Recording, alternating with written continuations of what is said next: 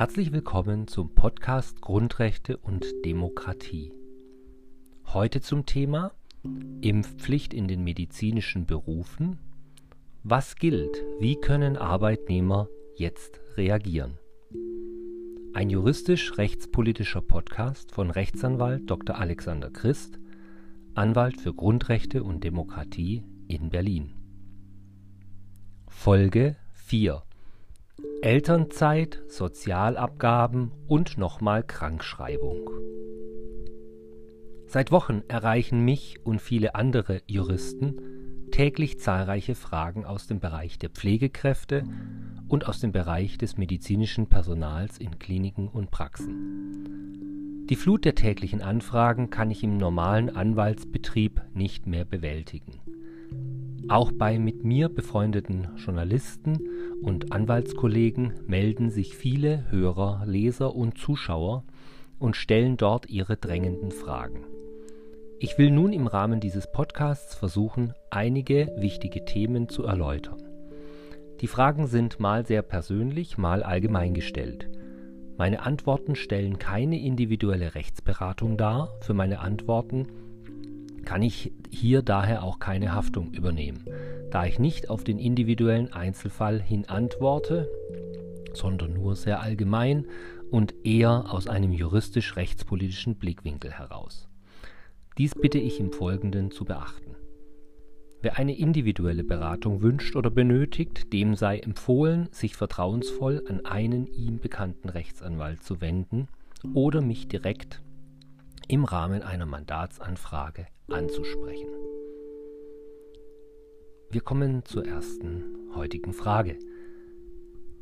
Ich bin Pflegekraft in Elternzeit, genehmigt bis Oktober 2023. Kann ich jetzt in der Elternzeit gekündigt werden, wenn ich den Nachweis nicht bringe? Ich hatte mich bis Ende der Elternzeit jetzt einfach ruhig verhalten wollen und hätte dann abgewartet, bis ich wieder eintrete bzw. vielleicht auch nicht. Meine Antwort. Während einer beantragten Elternzeit kann eine Kündigung des Arbeitsverhältnisses nicht erfolgen, und zwar aus keinem Grund. Der Kündigungsschutz beginnt mit der Vorlage des Elternzeitantrags beim Arbeitgeber. Da während der angetretenen Elternzeit die Verpflichtung zur Erbringung einer Arbeitsleistung nicht besteht, muss ein Arbeitnehmer während dieser Zeit den Betrieb auch nicht betreten. Nach meiner Auffassung muss eine solche Arbeitnehmerin folglich auch keinen Nachweis einer Impfung oder der Genesung erbringen, oder eine nicht äh, äh, eine Impfunfähigkeitsbescheinigung vorgelegt werden und es kann demnach dann auch kein Betretungsverbot durch ein Gesundheitsamt ausgesprochen werden. Denn eine solche Arbeitnehmerin, ein solcher Arbeitnehmer braucht den Betrieb ja gar nicht zu betreten. Ob die Nachweisverpflichtung nach Ende der Elternzeit noch besteht, das kann in aller Ruhe abgewartet werden. Ich vermute nicht, ich vermute, die Regelung wird bis dahin ausgelaufen sein. Ein Tipp. Wer noch Elternzeit beantragen kann, der oder die sollte das unbedingt machen. Achtung, es gelten hierbei Fristen. Für den Zeitraum bis zum vollendeten dritten Lebensjahr des Kindes muss der Antrag spätestens sieben Wochen vor Beginn der Elternzeit gestellt werden. Für den Zeitraum zwischen dem dritten Geburtstag und dem vollendeten achten Lebensjahr des Kindes muss der Antrag spätestens 13 Wochen vor dem Beginn der Elternzeit dem Arbeitgeber vorliegen. Die Frist berechnet sich nach dem Paragraphen 187 Absatz 1, 188 Absatz 2 BGB. Eine Verschiebung des Fristendes wegen Ablaufs an einem Samstag, Sonntag oder Feiertag also 193 BGB, findet nicht statt. Wer sich unsicher ist, welche konkrete Frist einzuhalten ist, sollte unbedingt einen Anwalt konsultieren. Auch hier wieder der Hinweis, dass diese Auskünfte jeder Arbeitsrechtler vor Ort geben kann. Achtung, zwischen dem ersten und dritten Lebensjahr muss der Arbeitgeber dem Antrag zustimmen. Vom dritten bis achten Lebensjahr kann der Antrag aus betrieblichen Gründen abgelehnt werden. Die nächste Frage. Würden bei einer Freistellung die Sozialabgaben weiter bezahlt? Meine Antwort. 2008 hat das Bundessozialgericht entschieden, dass eine Sozialversicherungspflicht bei einer bezahlten Freistellung von der Arbeit generell besteht, und zwar auch dann, wenn die Freistellung unwiderruflich gestaltet wird. Die Sozialversicherungspflicht besteht daher im Falle einer bezahlten Freistellung durchgehend bis zum letzten Tag der Freistellung fort. Eine freiwillige Kranken- und Pflegeversicherung ist daher in diesen Fällen nicht mehr nötig. Zudem werden die Betroffenen rentenrechtliche Pflichtbeitragszeiten erwerben können. Die unbezahlte Freistellung eines Arbeitnehmers wirkt sich allerdings auf die Sozialversicherung aus. Zu beachten ist, dass es entscheidend auf die Länge der Auszeit ankommt. Die Versicherungspflicht der Arbeitnehmer in den einzelnen Sozialversicherungszweigen setzt grundsätzlich eine Beschäftigung gegen Arbeitsentgelt voraus. Bei einer unbezahlten Freistellung bleibt das Arbeitsverhältnis ohne Anspruch auf Arbeitsentgelt weiter bestehen. Bis zu einem Monat gilt dies weiter als Beschäftigung gegen Arbeitsentgelt. Es ergeben sich keine Auswirkungen auf das entgeltliche Beschäftigungsverhältnis. Aber dauert die unbezahlte Freistellung allerdings länger, endet die entgeltliche Beschäftigung nach einem Monat. Mit dem Überschreiten der Monatsfrist ist eine Abmeldung zur Kranken-, Pflege-, Renten- und Arbeitslosenversicherung an die Einzugsstelle durch den Arbeitgeber zu senden. Nach Ende der unbezahlten Freistellung muss der Arbeitnehmer neu angemeldet werden. Also zusammenfassend, nach vier Wochen einer unbezahlten Freistellung besteht ein sozialversicherungsrechtliches Problem. Man ist dann also nicht mehr versichert. Die nächste Frage. Also, ich bin Zahnarzthelferin und werde wohl auch am 15.03. meinen Job verlieren. Bin aber seit vier Wochen wegen der Bandscheibe krankgeschrieben. Die Frage wurde schon öfter gestellt, aber ich aber sollte ich mich jetzt schon arbeitssuchend melden? Und würdest du empfehlen, mich weiter krank schreiben zu lassen oder doch wieder arbeiten gehen? Meine Antwort. Wer krankgeschrieben ist, sollte erst einmal nicht mit einer Kündigung zu rechnen haben. Denn man ist ja krankgeschrieben. Welchen Grund sollte es also hierfür geben? Wer allerdings jetzt krankgeschrieben ist, kann nach Ende der Arbeitsunfähigkeit wieder zur Arbeit gehen. Jedenfalls bis zum 15. März 2022 droht erst einmal nichts. Die Frage, ob man sich schon jetzt arbeitssuchend melden sollte, wird tatsächlich häufig gestellt. Grundsätzlich kann man sich jederzeit arbeitssuchend bei der Agentur für Arbeit melden, arbeitssuchend. Ob diese den Antrag bearbeitet, also nach Prüfung bereits jetzt von einer drohenden Arbeitslosigkeit ausgehen wird, halte ich persönlich ehrlich gesagt für fraglich. Andere Anwaltskollegen raten aber schon jetzt zur arbeitssuchend Meldung. Und da diese erst einmal nicht schädlich ist, spricht tatsächlich auch nicht wirklich etwas dagegen.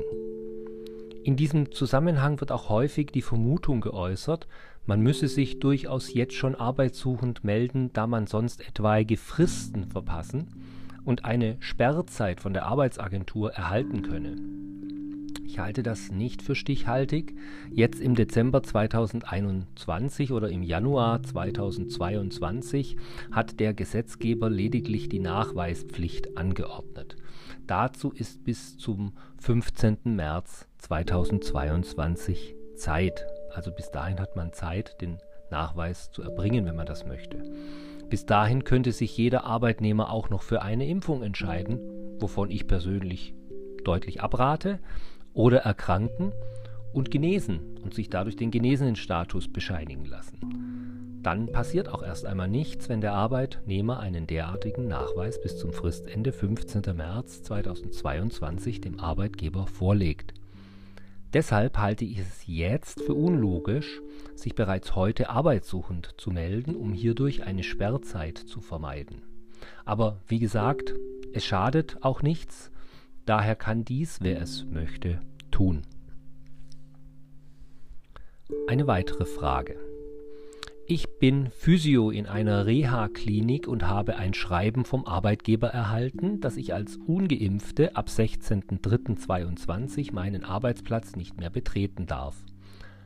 Arbeite 18 Jahre da, öffentlicher Dienst, woher bekomme ich mein Geld? Werde warten, dass mir gekündigt wird, denn sonst habe ich ja eine Sperre vom Arbeitsamt. Wie überbrücke ich die Zeit finanziell? Sollte man jetzt schon einen Anwalt einschalten? Wie verhält man sich? Meine Antwort auf diese umfassende Frage mit vielen Einzelaspekten. Auch in dieser Frage wird wieder deutlich, dass die Dinge häufig durcheinander gebracht werden, dass Begriffe verwechselt werden und vor allem, dass Arbeitgeber offenbar nicht ausreichend und umfassend aufklären. Daher will ich es noch einmal grundlegend erklären. Wer bis zum 15. März 2022 den geforderten Nachweis einer Impfung, einer Genesung oder einer Impfunverträglichkeit dem Arbeitgeber nicht vorlegt, der muss damit rechnen, dass das Gesundheitsamt ein Betretungsverbot für den Betrieb ausspricht. Genau dies hat der Arbeitgeber in der vorliegenden Frage offenbar schon jetzt gemacht. Hier hat die Arbeitnehmerin schon jetzt von ihrem Arbeitgeber ein Schreiben erhalten, wonach sie als ungeimpfte ab dem 16. März ihren Arbeitsplatz nicht mehr betreten darf. Dies entspricht erst einmal nicht der Gesetzeslage. Das Betretungsverbot wird gemäß dem Gesetz vom Gesundheitsamt ausgesprochen, wenn der Arbeitgeber einen Arbeitnehmer, der den erforderlichen Nachweis nicht fristgerecht vorgelegt hat, dem Gesundheitsamt meldet, was der Arbeitgeber laut Gesetz grundsätzlich tun muss. Dies ist jedoch eine Frage, die nach meinem Dafürhalten jeder Arbeitgeber für sich zu entscheiden hat. Nach meiner Auffassung müssen offensichtlich unwirksame gesetzliche Regelungen nicht umgesetzt werden. Die fragliche Regelung für die medizinischen Berufe verstößt nach meiner Bewertung eindeutig gegen Grundrechte, gegen die Menschenrechte und ist ganz offensichtlich unrechtmäßig. Zudem wird auch von jedem Arbeitgeber zu prüfen sein, wie wahrscheinlich es ist, dass eine unterbliebene Meldung beim Gesundheitsamt dort zu Überprüfungen und Konsequenzen gegen den Arbeitgeber führt. Nun, woher bekommt man in diesem Fall ab dem 16. März 2022 Geld? Erst einmal sagt die Anordnung des Arbeitgebers, wonach die Arbeitnehmerin ab 16. März 2022 den Betrieb nicht mehr betreten darf, noch nichts darüber aus, welche Folge dies für die Entgeltzahlung hat. Hierzu müsste man Näheres von der Arbeitnehmerin erfragen, nämlich ob der Arbeitgeber die Arbeitnehmerin dann ab dem 16. März 2022 freistellen wird und ob dies bezahlt oder unbezahlt, widerruflich oder unwiderruflich erfolgen wird. Je nachdem, welchen Weg der Arbeitgeber geht und ob überhaupt eine Freistellung erfolgt, hat dies dann unterschiedliche Auswirkungen auf die Lohnfortzahlung. Der Gedanke zu warten, bis einem gekündigt wird, ist grundsätzlich nicht verkehrt. Arbeitnehmer brauchen von sich aus erst einmal nichts zu tun, sondern können hier auf jeden Fall gegenüber dem Arbeitgeber abwarten, ob dieser überhaupt kündigt oder nicht. Es muss ja auch nicht unbedingt zu einer Kündigung kommen. Auf jeden Fall ist es richtig, dass bei einer Kündigung durch den Arbeitgeber grundsätzlich erst einmal nicht mit einer Sperre durch die Agentur für Arbeit zu rechnen ist. Mit einer Sperre muss vielmehr derjenige rechnen, der das Arbeitsverhältnis selbst ohne Notwendigkeit beendet. Die Zeit finanziell überbrücken, wie in der Frage angesprochen, kann man dadurch, indem man sich arbeitssuchend meldet und Arbeitslosengeld beantragt.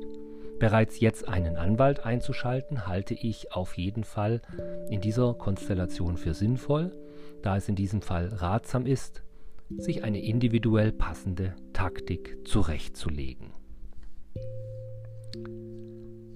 Das waren sehr ausführliche Fragen und ich hoffe, ich habe etwas Licht ins Dunkel bringen können.